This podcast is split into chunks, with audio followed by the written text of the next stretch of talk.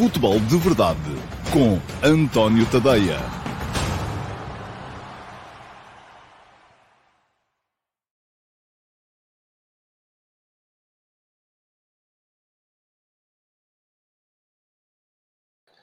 Ora, então, olá, muito bom dia a todos e sejam muito bem-vindos à edição número 742 do Futebol de Verdade. Hoje é quinta-feira, é dia 9 de fevereiro de 2023. Já temos dois semifinalistas apurados na Taça de Portugal. São o Futebol Clube Famalicão e o Futebol Clube do Porto, que se vão defrontar numa das meias finais. A outra das meias finais vai opor os vencedores dos jogos de hoje. O primeiro entre o uh, Casa Pia e o Nacional da Madeira. O segundo entre o Sporting Clube Braga e o Sport Lisboa e Benfica. Portanto, vamos ter a partir de hoje à noite, saber quem são os quatro semifinalistas da Taça de Portugal, a segunda competição mais importante do calendário nacional, logo a seguir à Liga, ao Campeonato Nacional. Ora, muito bem.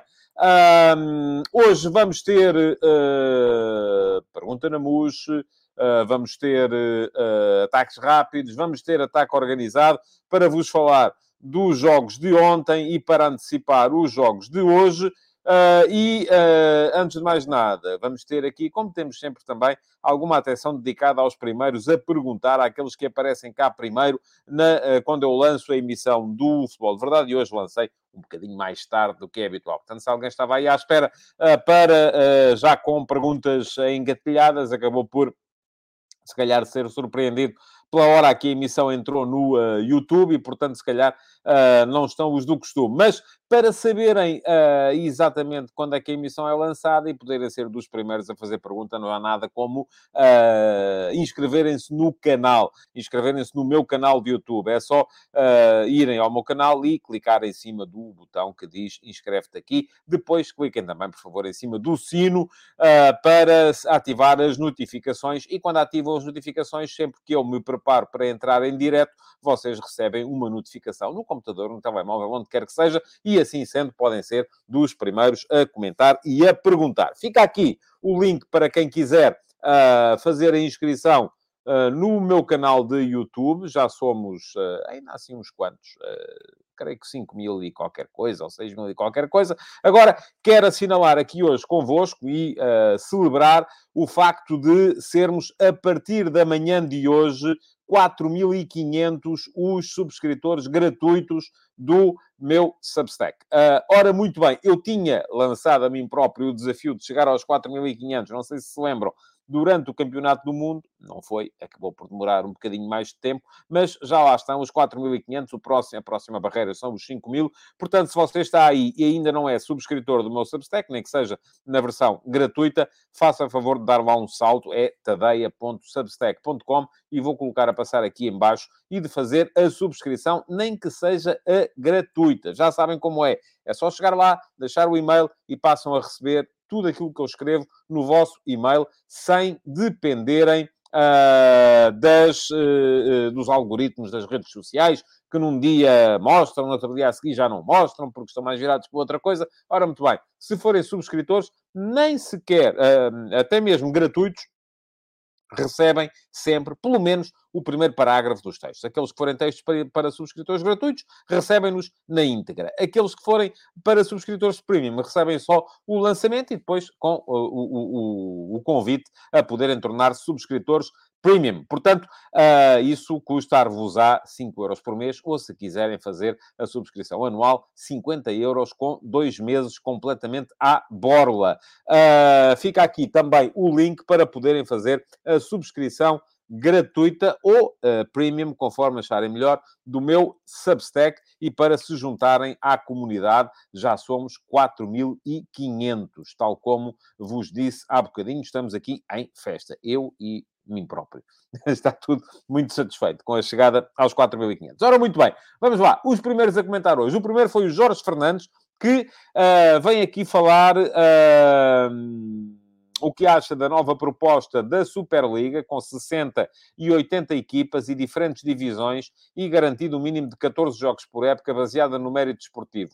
Assim, até eu gosto desta Superliga. Não é bem, eu vou falar disso daqui um bocadinho mais à frente, portanto, Jorge, uh, convido-o a ficar por aí uh, para poder uh, ficar a saber exatamente o que eu penso sobre o tema. Vai ser um dos temas da emissão de hoje. Houve aí uma ofensiva da A22 ou A22 Sports Management, que hoje fez publicar numa série de jornais europeus a proposta para a nova Superliga, que enfim, é um bocadinho aquela anterior, com um rebranding e com ali uma espécie de reformatação. Está muito mais próximo daquilo que eu defendo, não é bem aquilo que eu defendo, mas já lá vamos chegar mais daqui a bocadinho. Vítor Cardoso, bom dia. Veio só desejar bom dia, uh, muito obrigado, igualmente para si. E o uh, Filipe Carvalhal, uh, bom dia, Filipe. Qual queria ser a probabilidade de o Manchester City ser castigado? Ó, oh, Filipe, isto não vai lá com probabilidades, quer dizer, eu não sou. Não sou especialista em assuntos legais. Começa logo por aí, não é? Portanto, aquilo que é a minha abordagem a estes temas é sempre uh, de vamos esperar. Aliás, nem de propósito. Uh, quando eu falei aqui, porque falei, porque expliquei o que é que estava em causa, Uh, no caso do Manchester City, apareceu logo muita gente a dizer: Pois e tal, uh, agora que é com o Manchester City já falas, mas quando foi uh, as acusações de corrupção ao Benfica, não falaste, ou quando foi as acusações de corrupção ao Porto, isto dependendo sempre do clube eh, que essas pessoas eh, eh, têm nos, nos, seus corações. Quando foram as acusações de corrupção ao Porto, não falaste. Ou quando foi o cashball do Sporting, não falaste. Pronto, é sempre... E, e, vamos lá ver. Porquê é que eu falei aqui do tema Manchester City? E foi por uma razão muito simples. Aliás, foram duas razões. Primeira razão, há uma acusação formada por parte da Premier League. São 113 violações das normas financeiras da Premier League que a Premier League entende que o Manchester City, uh, em, em que o Manchester City incorreu, fez uma acusação, formalizou-a, está no tribunal. Portanto, ou está no tribunal, não vai ser sim julgada no tribunal, ou numa comissão criada para julgar. Agora, uh, essa acusação está formada e está a ser julgada. Enquanto aquilo que estamos a falar aqui é de acusações para aqui, acusações para ali. Epá, e eu, aquilo que disse das, dos dois casos foi exatamente o mesmo investigue-se, se faz favor. Vamos chegar aqui às últimas consequências para se saber se há culpa ou se não há culpa. Se há culpa, devem ser punidos. Se não há culpa, não devem ser punidos. Porquê é que eu falei aqui do caso Manchester City? Para explicar o que estava em causa.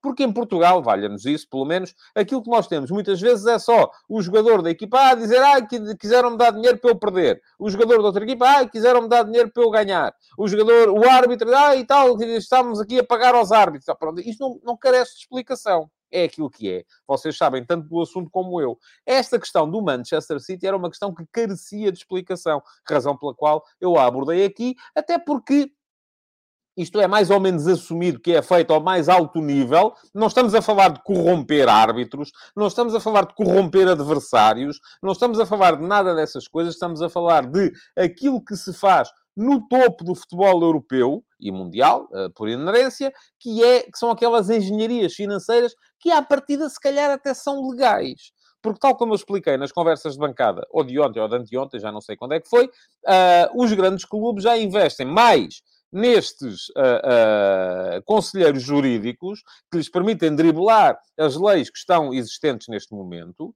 e que levam depois as instituições a a reboque, porque elas depois vão mudando as leis e eles aí já estão a trabalhar em como é que as vão driblar a seguir, do que gastam em jogadores.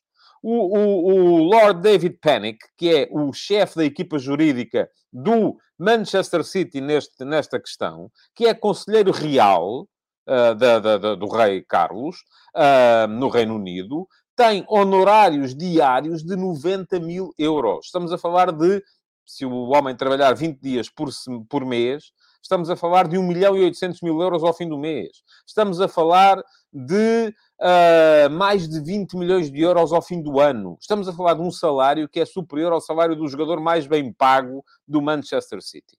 Portanto, estamos aqui a falar de coisas que eu acho que carecem de explicação e que vale a pena uh, mostrar às pessoas ou dizer às pessoas o que é que está em causa. Não é dizer, ah, o jogador A diz que foi comprado pelo clube B e o jogador C diz que foi comprado pelo clube D. Epá, isso vocês também sabem, são três linhas e está explicado. Agora, as consequências que isto deve ter são as mesmas em todos os casos. Investigue-se, chegue-se ao fim da investigação. Se houver culpa, castigue. Se não houver culpa, arruma-se a questão. Ponto final. É o que eu penso sobre todos os casos que estão a ser julgados, seja em Portugal, no Reino Unido, em Marrocos ou na Cochichina. Portanto, para mim é absolutamente igual. Tiago, bom dia. Só veio cá dizer bom dia. Bom dia para si também. Daniel Moreira, bom dia. Ontem falei da diferença da comunicação. Hoje, ao que me parece, pelo que se fala, é a final. Ontem foi só um jogo. Será que coincide?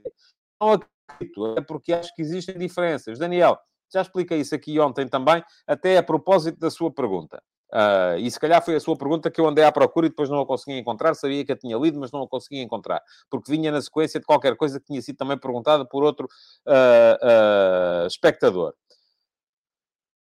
Os jornais, as televisões são operações comerciais que precisam de pagar salários. A relevância, e sim, agora me lembro, aqui falámos da relevância e daquilo que era o hype criado à volta dos jogadores de uns clubes e o hype criado à volta dos jogadores de outros clubes.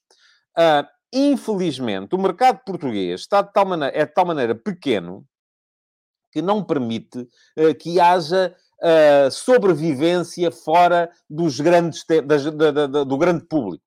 Isto é, é fácil no mercado de 200 milhões de pessoas uh, exigir ao jornalismo que seja absolutamente uh, uh, equidistante e que não funcione em função daquilo que são os mercados.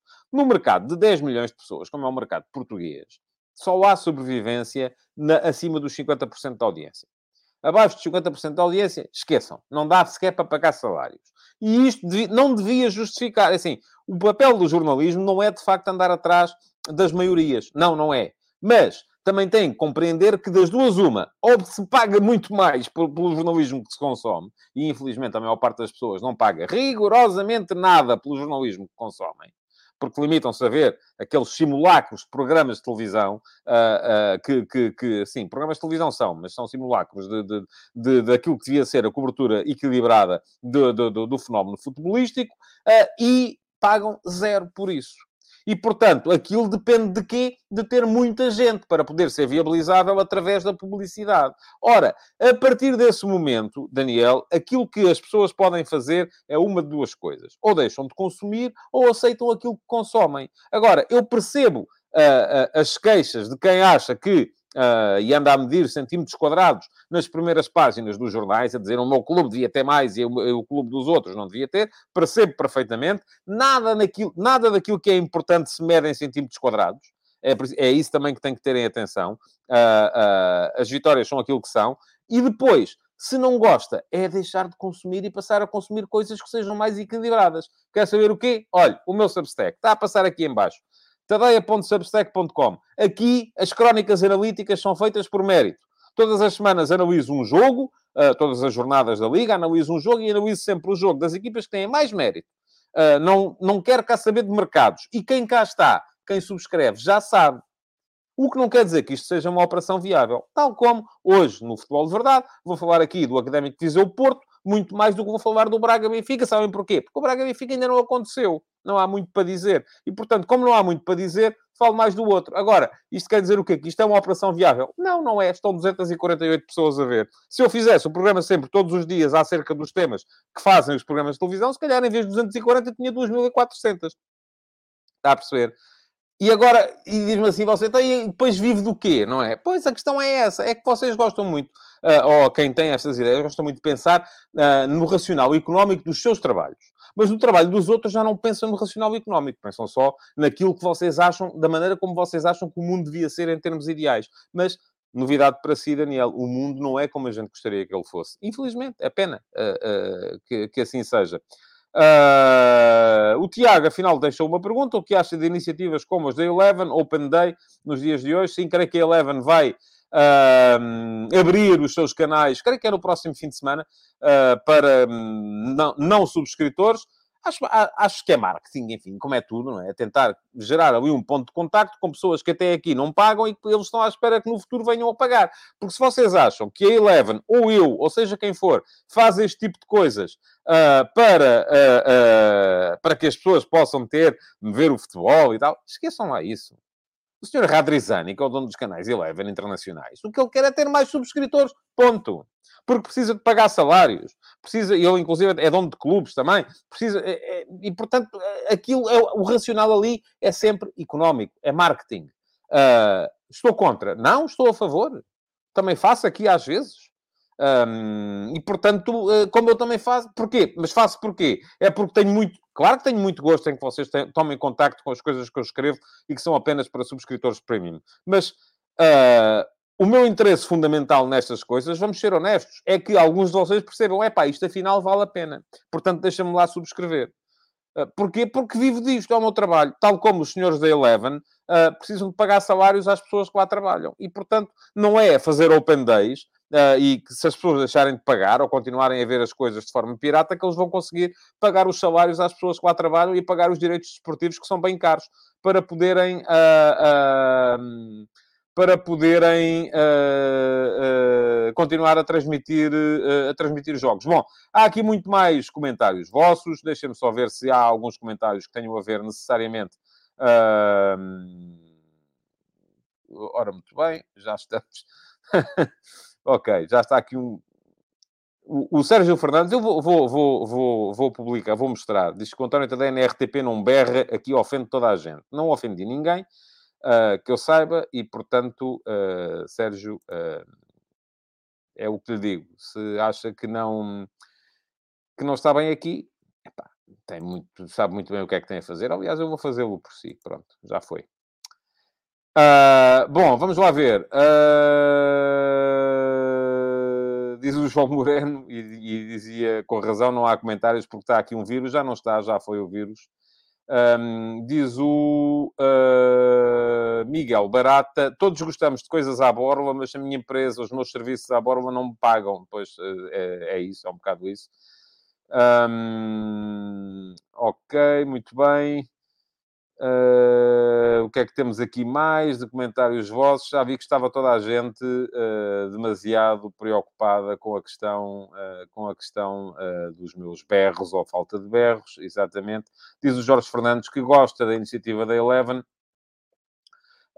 e o João Xavier diz: lá está, toda a gente ouve falar de notícias plantadas e toda a gente sabe que o menos direto ou indiretamente financia a bola. Ouça, eu já não Uh, não, eu não sei nada disso. Se quer que lhe diga, disso não sei rigorosamente nada.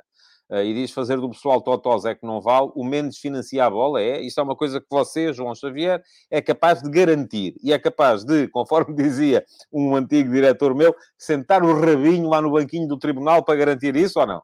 Se é capaz, João, faça o seguinte: uh, publique, vá em frente. E depois, quando tiver que provar aquilo que está a dizer, é pá, Vamos a ver se é assim ou, ou, com mais molho, porque estas coisas, a malta chegar aqui e mandar uns bitites é, é muito fácil. Ir ao, ao, ao, às redes sociais e dizer uh, que este fez aquilo àquele e tal e não sei quantos, uh, uh, é, é muito fácil também. Mas a questão é, é, é, depois ser capaz de, de, de provar e de facto não dá não dá para, uh, não dá para, não temos aqui o, o, o, não temos aqui capacidade, porque está toda a gente a falar daquele vírus que aqui andava e não há comentários relativamente às, um, às questões que verdadeiramente interessam. Pronto, ok. Uh, seja quem for, eu dei-lhe um bocadinho de atenção e não devia ter dado, já foi bloqueado. Seja quem for, conseguiu estragar este bocadinho de programa. Parabéns. Não é o João, atenção, é, foi mesmo aquele senhor que repetiu aqui 200 vezes o mesmo, o mesmo comentário. Um, diz o Miguel Maia, o jornalismo de Borla é mau, quando o produto é de Borla, o produto no, o produto no fim somos nós. Uh, e diz aqui o Pedro Botelho, não poderá ser o futuro termos uma final da Taça da Liga ou Taça de Portugal nas Arábias. Uh, enfim, isto já é outro tema. E a expressão que eu queria era esta mesmo, que diz aqui o João Azevedo, sentar o cu no mocho. É mesmo isso.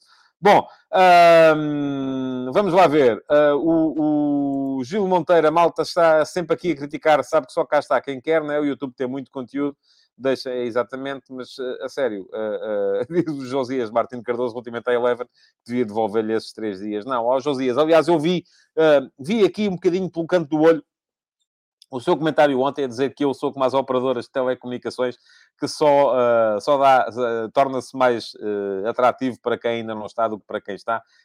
mas temos que falar sobre isso e podemos aproveitar para falar sobre isso no, no Discord. Vamos é seguir em frente, que é para termos o, o, o, programa tal como deve ser. Ora, muito bem. Vamos seguir então para uh, a pergunta na MUS de hoje. E, e, a pergunta na MUS de hoje veio do João R. Loram. Enfim, não sei como é que será este apelido. É o João, pronto. Vamos supor que é o João. E eu tinha prometido no início que ia falar sobre o tema. E a pergunta é: já viu a nova proposta da Superliga, que é a 22 Sports Sportsman parece ser mais ou menos o que o António propõe ou não? Bom, é mais ou menos. Tem, de facto, algumas, uh, alguns incrementos face àquela Superliga fechada uh, que os clubes propuseram aqui há, aqui há tempos. Uh, não é ainda aquilo em que eu acredito, mas percebo que não seja a altura, se calhar, ainda para dar o salto para aquilo em que eu acredito, de facto. Um Vamos lá ver. O que é que propõe a 22 Sports Management? Aliás, aquilo uh, vem... Uh, há um artigo escrito por Bern Reichart, que é a eminência parda por trás desta proposta, e que traz 10 princípios básicos que, eu, que eu vou aqui enunciar e dizer quais são. primeira questão. Uma Superliga sempre aberta e baseada no mérito desportivo. Isto eu acho que é absolutamente inegociável porque uh, uh, haver uma Superliga fechada, onde não podem entrar os clubes que são melhores, não dá, uh, não é uma coisa que seja comportável na atual realidade ou naquilo que é a tradição do desporto europeu. Portanto, contra, eu, isso seria sempre contra uma Superliga aberta, sou a favor. Segunda questão, e esta eu já não estou tão de acordo, é que a 22 Sports Management considera que as competições nacionais são e têm de continuar a ser o cimento do futebol. Ora, muito bem, aquilo que eu acho, e eu percebo a lógica, mas admito que estejamos a ser demasiado uh, uh, uh, conservadores face àquilo que eu acho que deve ser o futuro. Porque isto que eu vejo as pessoas a dizerem agora relativamente às competições nacionais, já havia as pessoas dizerem há 100 anos relativamente às competições regionais.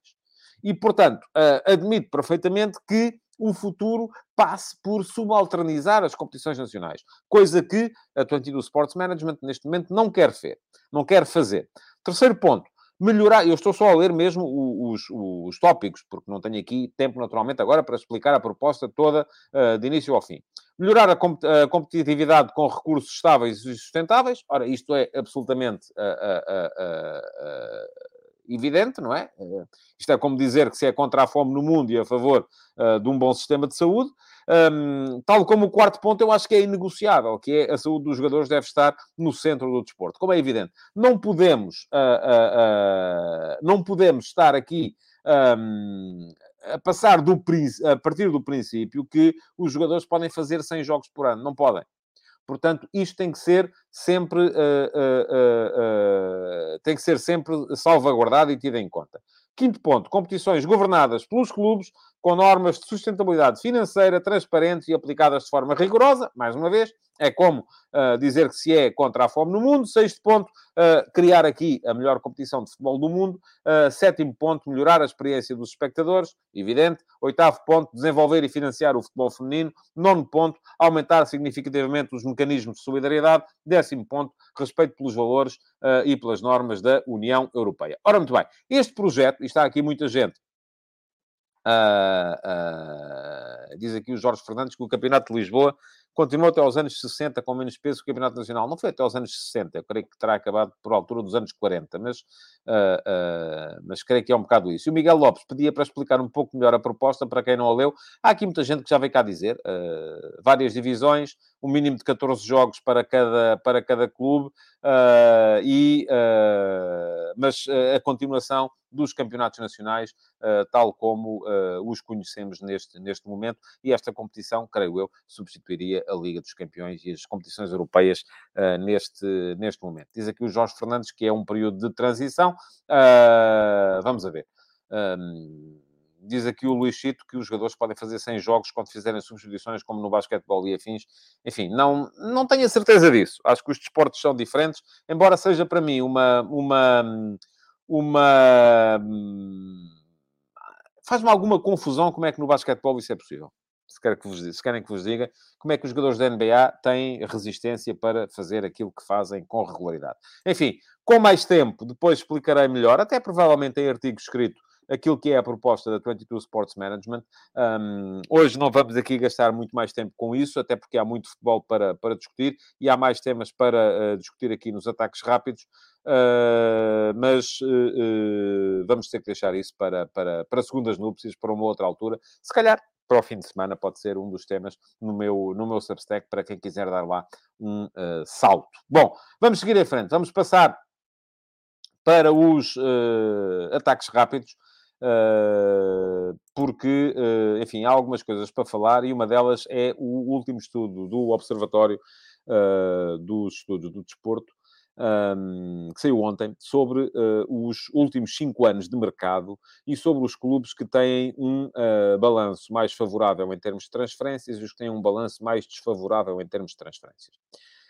está toda a gente muito entusiasmada com o facto de, no top 10 dos clubes que uh, têm uma balança, vamos chamar-lhe balança comercial, entre os jogadores comprados e os jogadores vendidos. Uh, no top 10 dos clubes com melhor balança comercial nos últimos 5 anos, haver quatro equipas portuguesas.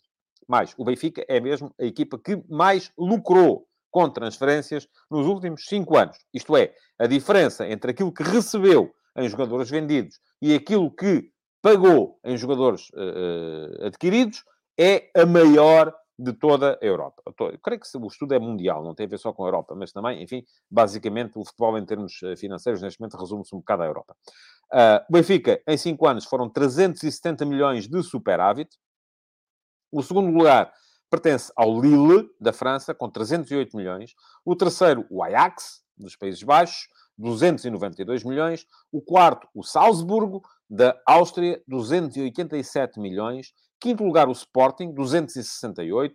Sexto, o Lyon, 229. Sétimo, o PSV Eindhoven, 199. Oitavo, o Futebol do Porto, 178. Nono, o Sporting Clube Braga, 142. Décimo, a Udinese, 131 milhões de euros em superávit. Ora, isto quer dizer o quê? Nos 10 mais, os 10 clubes que mais lucraram nos últimos 5 anos, ou que têm uma balança comercial mais positiva nos últimos 5 anos, há 4 portugueses. É quase metade. Além disso, temos aqui dois clubes neerlandeses, Ajax e uh, PSV Eindhoven, um clube, dois clubes franceses, Lille e Lyon, um clube italiano e um clube austríaco. Uh, isto é bom? É. É sinal que estamos a conseguir rentabilizar aquilo que estamos a pagar pelos jogadores. Agora, ao mesmo tempo, também vos digo, é mau? É. E é mau porquê? É sinal que precisamos deste dinheiro para equilibrar as nossas contas. Porque, se formos a ver, uh, do outro lado da coisa, e é só virar a tabela ao contrário, quem são os clubes que têm a balança comercial mais negativa nos últimos 5 anos? Chelsea, 749 milhões de euros negativos. Manchester United, 670. Arsenal, 544. Tottenham, 477. West Ham, 435. Newcastle, 422. Aston Villa, 370. Wolverhampton, 355. Estão a ver qual é que é o ponto comum a estes clubes todos, não estão? É tudo Premier League. Tudo. Nono lugar, primeiro clube não inglês e único no top 10 que não é inglês. Juventus, 337. E em décimo, Liverpool, 313. Segue-se o Fulham, é o décimo primeiro. Portanto, podemos dizer, para já vamos cingir-nos aqui aos, ao top 10. No top 10 dos clubes que mais gastaram, no, uh, oh, não é que mais gastaram, é que têm uma balança comercial mais negativa, nove são ingleses. Nove são clubes da Premier League. E, mais uma vez, temos aqui duas conclusões a tirar. Primeira conclusão, estes clubes ingleses, pá, estão aqui só a torrar dinheiro. Uh, estão aqui só para, para uh, gastar o dinheiro de, de, de, tal. O segundo conclusão, ok, mas se gastam é porque têm para gastar. E não, não é só uh, martelada financeira promovida por casos como o do Manchester City ou o investimento que está agora a ser feito, quase a fundo perdido, pelo Todd Bowley e pelo Sr. Egg Bally no, no Chelsea. Não. Não é só isso. É também o facto de estarem metidos numa uh, competição que dá muito lucro. E a partir desse momento têm dinheiro para gastar. Não é só porque querem, é porque podem também. E, portanto, aquilo que estamos a ver é, e é contra isto que, de facto, isto encarna naquela história da, da Superliga, uh, aquilo que estamos a ver é muito uh, uh, a justificação para o facto de a realidade que vivemos neste momento, em que há um campeonato que se sobrepõe a todos os outros, vir a breve prazo, com certeza, se não for feito nada, a, a, a, a engolir tudo o resto e qualquer dia o único campeonato que interessa é o campeonato uh, inglês. É o campeonato uh, inglês. Ora, muito bem. Uh, o que é que temos aqui? Temos aqui muita coisa a ter em conta. Vamos lá ver. Comentários vossos. Diz o Hugo Silva, de certeza que os benfiquistas trocavam o título de campeão das transferências por títulos desportivos. Em três anos nada para mostrar, mesmo a vender como ninguém. Ou se calhar, precisamente porque estão a vender como ninguém. O João Azevedo diz, where is the money? João, lá está. Essa é outra coisa, eu vejo muito isso nas redes sociais. Estou sempre a ver as pessoas a dizerem, ah, mas agora... Uh, o último caso foi agora, relativamente, tanto ao Benfica como ao, como ao Sporting. Uh, uh, venderam e tal, entrou este dinheiro todo, agora já se pode comprar este e aquele e aquele outro, não há nenhuma justificação para não reforçarem a equipe e tal. É claro que há. Where is the money? Vou-lhe responder. O dinheiro está a, a, a tapar buracos de gestão corrente porque o futebol em Portugal dá prejuízo. A questão é essa. O futebol em Portugal dá prejuízo. Para nós podermos ser competitivos em termos internacionais e para podermos ter três equipas na Liga dos Campeões e duas equipas nos oitavos de final da Liga dos Campeões e por pouco não tínhamos três. E se calhar vamos ter as mesmas uh, duas equipas, vamos a ver, assim espero, uh, nos quartos de final da Liga dos Campeões. É preciso gastar dinheiro que o futebol em Portugal não gera. E, e, como, é que, como, é que isto, como é que se resolve esta equação, não é? Uh, vamos baixar os orçamentos? Vamos dizer assim, ok, a partir de agora, em vez de haver jogadores no Campeonato Português, na Liga Portuguesa, a receberem 5, 6 milhões ano, vamos uh, uh, assumir que em Portugal só dá para pagar 2 milhões, em vez dos 6 que se paga neste momento, aos melhores jogadores. quando já estamos a falar, na Premier League estamos a falar de contratos de 18, 20 milhões ano. Pronto, ok. Em Portugal estamos a falar de contratos de 6, nos melhores jogadores. Uh, na Premier League também os 18, 20, estamos a falar dos melhores. Um, aquilo que pode acontecer é que de repente deixamos competitivos a nível internacional. Portanto, a única maneira de sermos competitivos a nível internacional é precisamente vivermos um bocadinho acima das nossas possibilidades. E como vivemos acima das nossas possibilidades, gastamos mais do que aquilo que geramos, é preciso ir buscar mais-valias. E esse, o, o, o, dinheiro destas mais-valias serve para tapar esses buracos de gestão corrente que eu acho que são assumidos. Não há outra. Qual é que é o caminho aqui? O caminho aqui é tornar a operação corriqueira, portanto, a gestão corrente, rentável. Só que isso não se consegue assim a partir de agora, vamos, isto vai ser rentável. Está tá bem. É como eu, de repente, agora aqui dizer assim, é pá, eu para conseguir continuar com o nível de vida que tenho, em vez de ter uh, ah, 300 pessoas, que é os que estão aqui agora a ver no YouTube, preciso ter 3 mil. Fantástico. Bora lá fazer isso. Epá, tá bem, mas isto não cresce, não é? É como os clubes portugueses estão a dizer, epá, a gente, em vez de ter uh, uh, X de, de, transmissões televisivas e de vendermos só para Portugal, queremos começar a vender para o mundo inteiro. Queremos ter as pessoas na China, e na Índia, e no Japão, e na América do Sul, e na América do Norte, a ver a Liga Portuguesa. Bora lá tratar disso. Tá bem, mas eles não querem, não é? É uma coisa que não depende só dos clubes. Portanto, aqui há uma opção a tomar que é clara. Das duas, uma. Ou se monta uma operação uh, uh, que a gestão corrente consiga pagar, e aí perde-se competitividade, ou se monta uma operação uh, acima daquilo que a gestão corrente consegue pagar, e aí vai ser preciso gerar mais valias para conseguir pagar os buracos que, entretanto, vão surgindo. é um bocadinho estar a gerir com o coração nas mãos. É, mas é aquilo que se faz. diz o Ruben Pontes, isso é incrível, demonstra o quanto se vende em Portugal. Uh, e diz o Mateus Oliveira, muitos desses clubes não detinham a totalidade dos espaços, esses números são enganosos. Eu creio, enfim, não fui, obviamente, o meu trabalho não é andar a checar o trabalho dos outros, uh, mas creio que isso foi tido em conta, porque, uh, obviamente, isso tem que ser tido em, em, em, conta. Diz o Rafael Mota, entre estes 10, só o Porto teve sob a, sob a alçada do fair play financeiro da UEFA, oh, não lhe sei dizer, assim, de repente. um, assim de repente. Mas aqui, atenção, os que vendem não, não, não, não, não quer dizer que, uh, que tenham que ficar debaixo da alçada do fair play financeiro da UEFA. Isso é mais para os que compram do, do que para os que vendem. Muito bem, Miguel Barata diz isso dos valores declarados é muito subjetivo. Não, não é nada subjetivo, desculpe lá. Já deixei outro comentário mais atrás, mas o Guimarães dispensar a custos era um jogador que contratou por 4 milhões. Algo me parece muito falso. Estamos a falar de coisas diferentes, Miguel. Estamos a falar de coisas que são muito diferentes. Isso são operações contabilísticas. São corretas? No meu ponto de vista, não. Mas lá está, eu também não sou contabilista. Aquilo que vemos muitas vezes, e isso aconteceu, creio que entre o Flóculo Porto e o Vitória Sport Clube, e também entre o Flóculo Porto e o Sporting, embora depois isto agora entre os palavrões de contabilidade que eu não percebo nada, creio que tem a ver com o facto dos jogadores, uh, num dos casos, não terem sido inscritos na, na qualidade de ativos, não, não percebo nada de contabilidade, não sei. Uh, posso chamar aqui o meu uh, contabilista para vos explicar isto um destes dias e ele com certeza virá, até porque é um, doente da bola. Mas uh, aqui estamos a falar de uma coisa diferente, que é os clubes combinarem entre si, aparentemente, e dizer, pá, eu tenho aqui este jogador, tu tens aí esse, este jogador passa do meu plantel para o teu por X e tu, ao mesmo tempo, passas um do teu para o meu pelo mesmo valor. E são jogadores que, se calhar, nem vão ser importantes. Uh, mas o que é que isto permite? É que, em termos contabilísticos, um jogador formado em casa, no ativo, vale zero. Zero. O que é uma coisa que não é correta, do meu ponto de vista. Uh, mas a questão é que vale zero. Eu, se tiver o meu plantel formado por uh, jogadores formados no clube, só, estes jogadores, em termos de ativo contabilístico, valem zero. O que quer dizer que eu entro numa situação de falência técnica muito rapidamente. Os jogadores até podem ser os maiores craques, posso ter a capacidade de pós-vender por 100 milhões de euros a todos, mas em termos de contabilização de ativos, eles valem zero.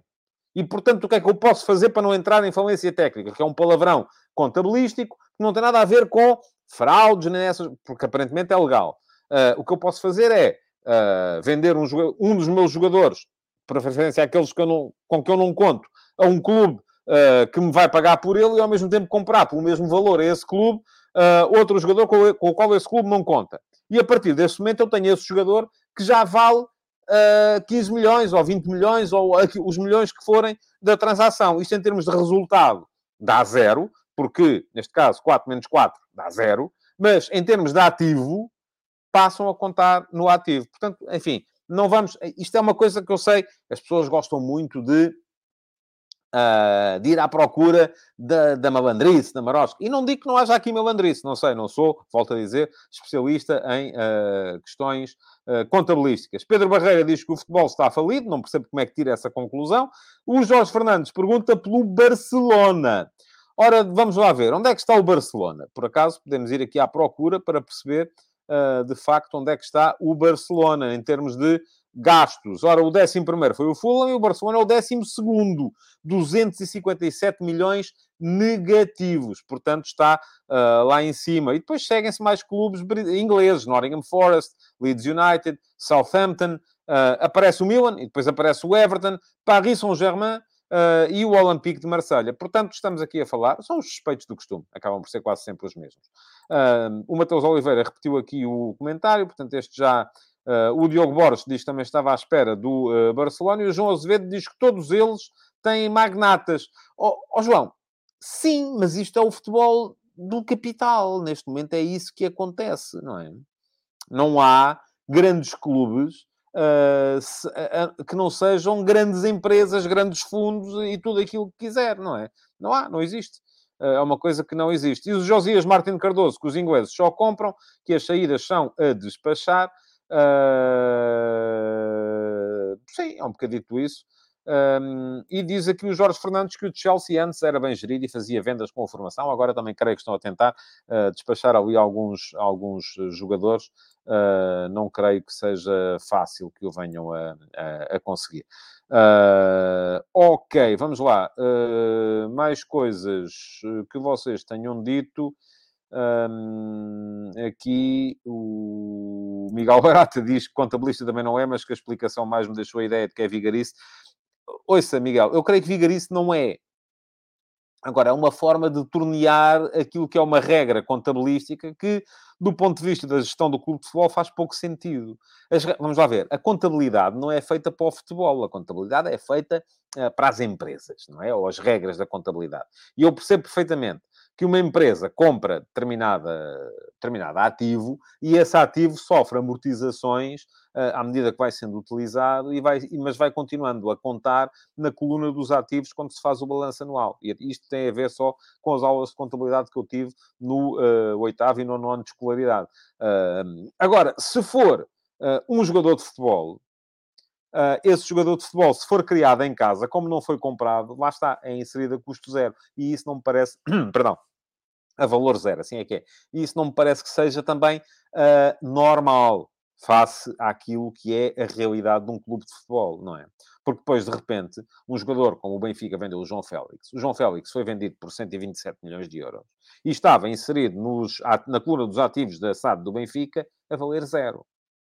Isto é uma mais-valia brutal. E depois leva-nos a outras questões, que é, mais vale, se calhar, vender um jogador uh, que, em termos contabilísticos, claro, para depois apresentar números bonitos aos, aos investidores, mais vale vender, mal vendido, um jogador que se calhar vale 60 milhões, foi formado em casa e consegue-se vender por 30, porquê? Porque gera 30 milhões de mais-valias, do que vender bem vendido um jogador que foi comprado por 20, vale 40 e há uma proposta de 50, mas aí gera os mesmos 30 milhões de mais-valias. Uh, está a perceber? E são coisas uh, diferentes. Uma é um mau negócio e outra é um bom negócio.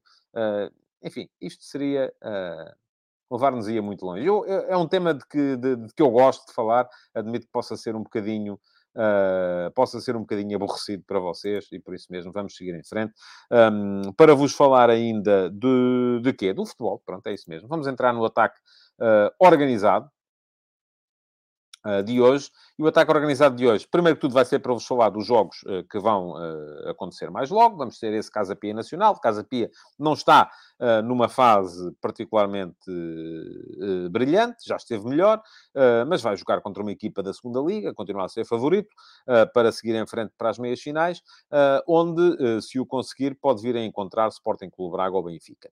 E há uma grande curiosidade em volta daquilo que pode vir a ser este Sporting Clube Braga-Benfica. Ontem o Roger Schmidt uh, já, já explicou que tem a vantagem os jogadores que têm estado a jogar, portanto, isto é, do meu ponto de vista, uma forma de dizer que vai entrar com o mesmo 11, o 11 que tem vindo a ser utilizado ultimamente, apesar de já ter Gonçalo Ramos outra vez disponível para a posição de ponta de lança, vai continuar a ser o, uh, o Gonçalo Guedes a jogar ali, apesar de já ter o Rafa também para a posição de segundo avançado, continuará a ser o David Neres a jogar ali e, portanto, o Benfica pode... Mas também isto pode ter sido uma forma do uh, Schmidt uh, dar a entender, ou fazer um bocadinho de bluff para o Arthur Jorge, para dar a entender que a equipa vai jogar na mesma lógica que jogava. Quando a verdade é que o Benfica, de Gonçalo Ramos mais uh, perdão, Gonçalo Guedes mais Neres para Gonçalo Ramos mais Rafa, muda muito a sua forma de atacar. E desta forma também o uh, Arthur Jorge não vai saber muito bem como é que vai aparecer o Benfica uh, no jogo de mais logo. Mas eu acredito também que possa ser uma equipa muito mais próxima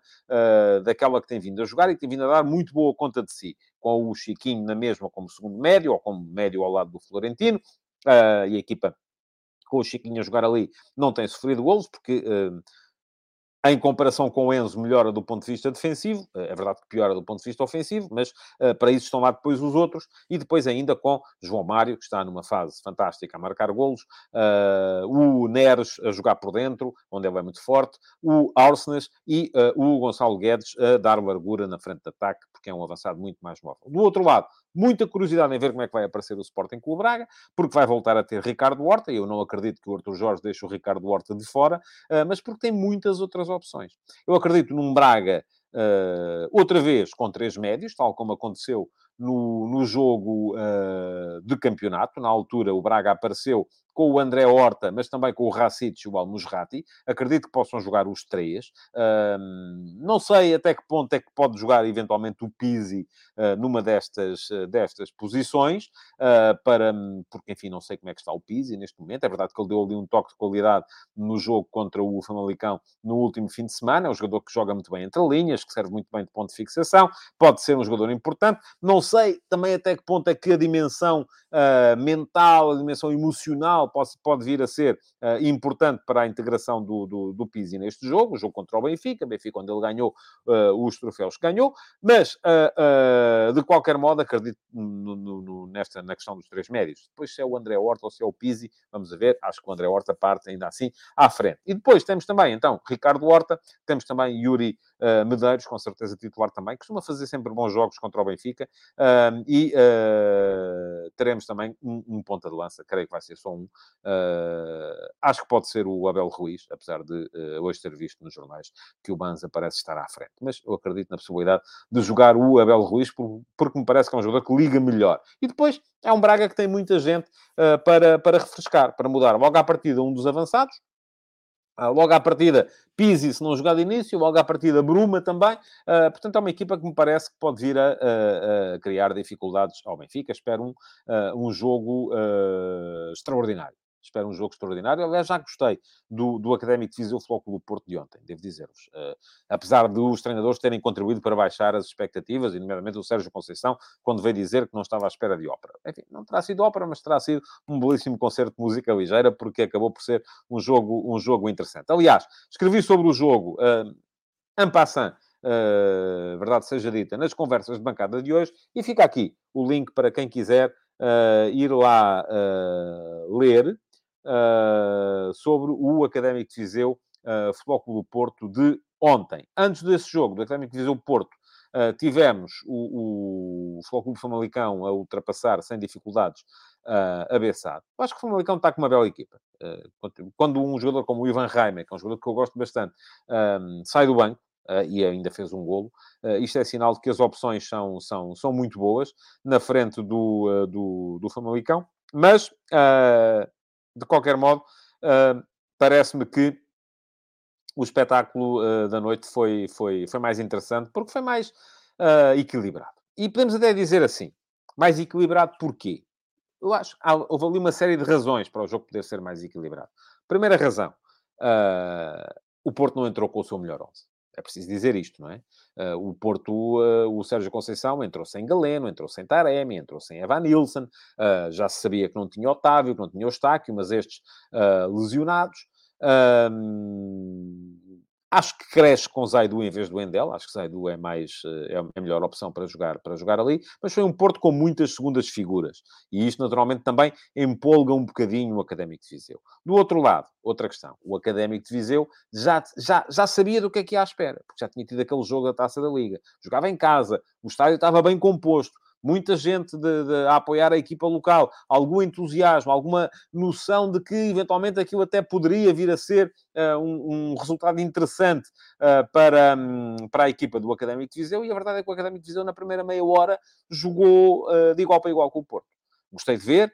Acho que este Académico de Viseu é uma equipa muito interessante. É uma equipa que, por exemplo, nunca uh, se submeteu uh, àquilo que fazem muitas das equipas da, da Primeira Liga, que é uh, baixar os extremos para fazerem segundos laterais em momento defensivo. É verdade que eles acompanhavam os laterais do Porto. Se o João Mário subia no seu corredor direito, o Ott o alemão uh, uh, acompanhava-o. Se o uh, Zaidu subia no corredor esquerdo, o Quisera acompanhava-o. Mas as compensações uh, em termos, ou pelo menos quem estava de prevenção, em termos de organização defensiva normal, não eram os extremos. Os extremos estavam lá para ficar projetados e para impedir a profundidade, o ataque à profundidade dos laterais do Porto, e, e, e isto levou o Porto a ter algumas dificuldades a meter o seu futebol em campo. Porque quem acompanhava em termos defensivos eram muitas vezes os dois médios centro, ou o médio mais defensivo dos dois médios centro, era ele que muitas vezes vinha apoiar a linha de quatro atrás. E o Académico manteve-se quase sempre com esta linha de quatro atrás, não veio cá com linhas de 5 5 ou linhas de 6, que é aquilo que muitas vezes fazem as equipas que jogam contra os grandes na Liga Portuguesa. Isto permitiu meia hora de equilíbrio. Porquê? Porque o Porto, não tendo uh, uh, a profundidade uh, que, dada pelos, pelos dois laterais, ficava muito preso a si próprio no jogo interior. Víamos muitas vezes aquilo que eu chamei aqui há tempos o, o, o, jogo do Porto metido dentro de um armário, porque é a ideia que fica, parece daqueles armários antigos assim altos, não é? Estão a portanto, estão os dois centrais, os dois médios defensivos, os dois médios ofensivos e os dois pontas de lança. É um 4-2-2-2. Uh, basicamente, aquilo que o Paulo Autuori aqui há uns anos chamava a tática do, do, do, do Pirilau, Uh, não, acho que a expressão nem foi dele. Não sei se a expressão foi dele, mas pronto, era a propósito desse Benfica do Paulo Autuori. Uh, e, uh, e isto fez com que o, o, o jogo na primeira parte fosse equilibrado. Aliás, a melhor ocasião de gol de toda a primeira parte é do Académico de Viseu. É um remate cruzado do André Clóvis, que o Jonathan Toro quase chega ao segundo posto para, para emendar. Agora, o que aconteceu foi que, à vinda para a segunda parte, o Sérgio Conceição há de ter dado uh, uma espécie de ordem de soltura aos seus laterais um, e, e, aquilo que se viu foi um Porto mais, mais intenso, uh, com mais projeção dos laterais, uh, criar mais problemas em termos defensivos ao Académico de Viseu. Saiu o golo, uma jogada em que o, o, João Mário leva a bola até à linha, mas depois volta para trás e acaba por ser o Uribe a cruzar para uma boa inserção do André Franco no espaço entre o central e o lateral direito do, do Académico de Viseu, uh, o André Almeida e o Tiago Gouveia, e uh, uma boa finalização do André Franco, Porto a ganhar, e a partir daí viu-se que o Académico também já não tinha muitos argumentos para poder dar a volta ao jogo e para poder chegar lá. Acabou por ser um jogo, do meu ponto de vista, pelo menos interessante, porque foi competitivo, porque foi... Uh, houve duas equipas a quererem jogar. Eu acho que isto é muito importante, que as duas equipas queiram jogar, e a vitória justa do... Uh, do Flóculo Porto uh, sobre o uh, Académico de Viseu. Vamos ver como é que correm os jogos de hoje. Para já, o que é que eu tenho para vos dizer? Deixem like, se fazem favor, nesta emissão do Futebol de Verdade. E, além disso, se quiserem ainda fazer o favor de, uh, além do like, partilharem nas vossas redes sociais, por WhatsApp com os vossos amigos, seja como for, para toda a gente poder saber que existe este espaço uh, do futebol de verdade, façam o favor de o fazer. Mas para já, deixem like, deem um salto depois à emissão gravada do Futebol de Verdade uh, para poderem deixar comentários, não só para ajudar o algoritmo, como também para fazerem uh, perguntas que possam vir a ser selecionadas para a pergunta na MUS da edição de amanhã do Futebol de Verdade. Muito obrigado por terem estado aí. Amanhã estarei de volta então para o último Futebol de Verdade desta semana. Até lá. Futebol de Verdade, em direto de segunda a sexta-feira, às 12h30